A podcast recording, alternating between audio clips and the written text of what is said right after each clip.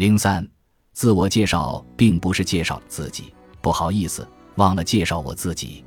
你好，我是横川裕之，我在全日本十八个都道府县举办过一百五十场以上的交流会，日本第一午餐会。在这些午餐会上，出席者会进行十八秒的自我介绍，说完后再由我直接修改内容。参加人数总计超过两千人。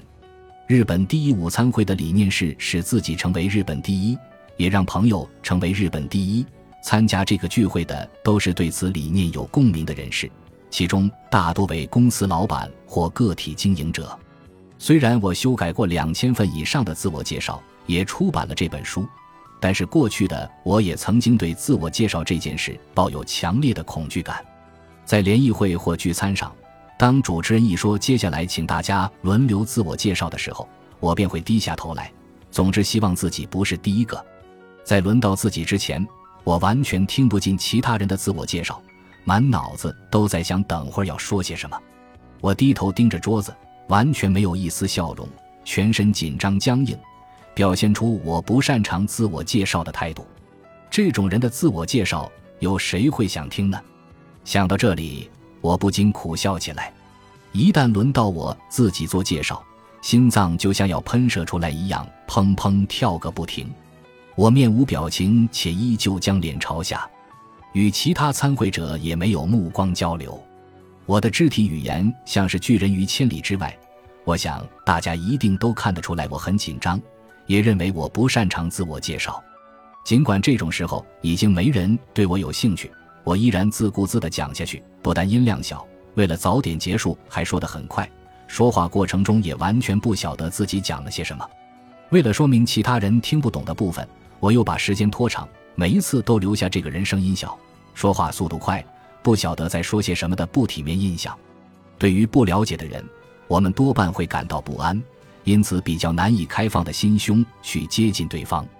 因为这样糟糕的自我介绍。我给大家留下了不知道在想什么的印象。如此一来，任谁都不会找这样的我攀谈，最终就只有我被拒之门外，只能听着大家热烈畅谈。那时，我直觉认为自我介绍这件事非常棘手，因此我决定做些改变。最初，我只会将商业管理类书籍中所教导的自我介绍诀窍如法炮制一番。由于书上写着。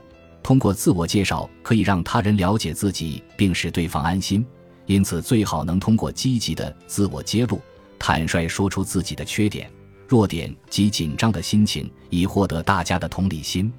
所以我照做了。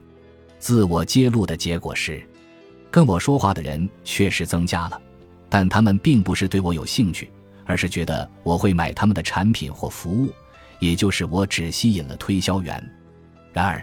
仔细谨慎地观察周遭后，我发现有些人的自我介绍能够让人产生“我想跟你多聊一会儿”的想法，并不断有人主动上前攀谈。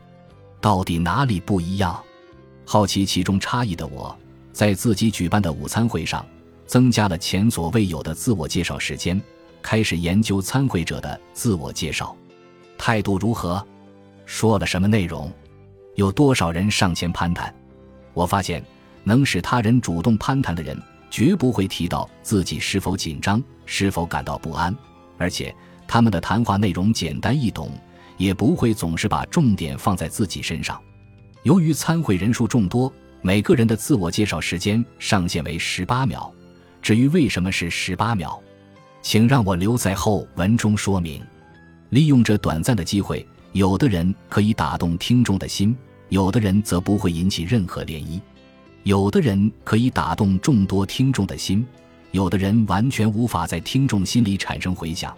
同样是自我介绍，差别到底在哪里？不断研究参会者的自我介绍后，我清楚地发现了其中的差异，那就是自我介绍无法令听众产生回响的人，介绍的是自己；自我介绍可以打动听众内心的人，介绍的是未来。再说一次。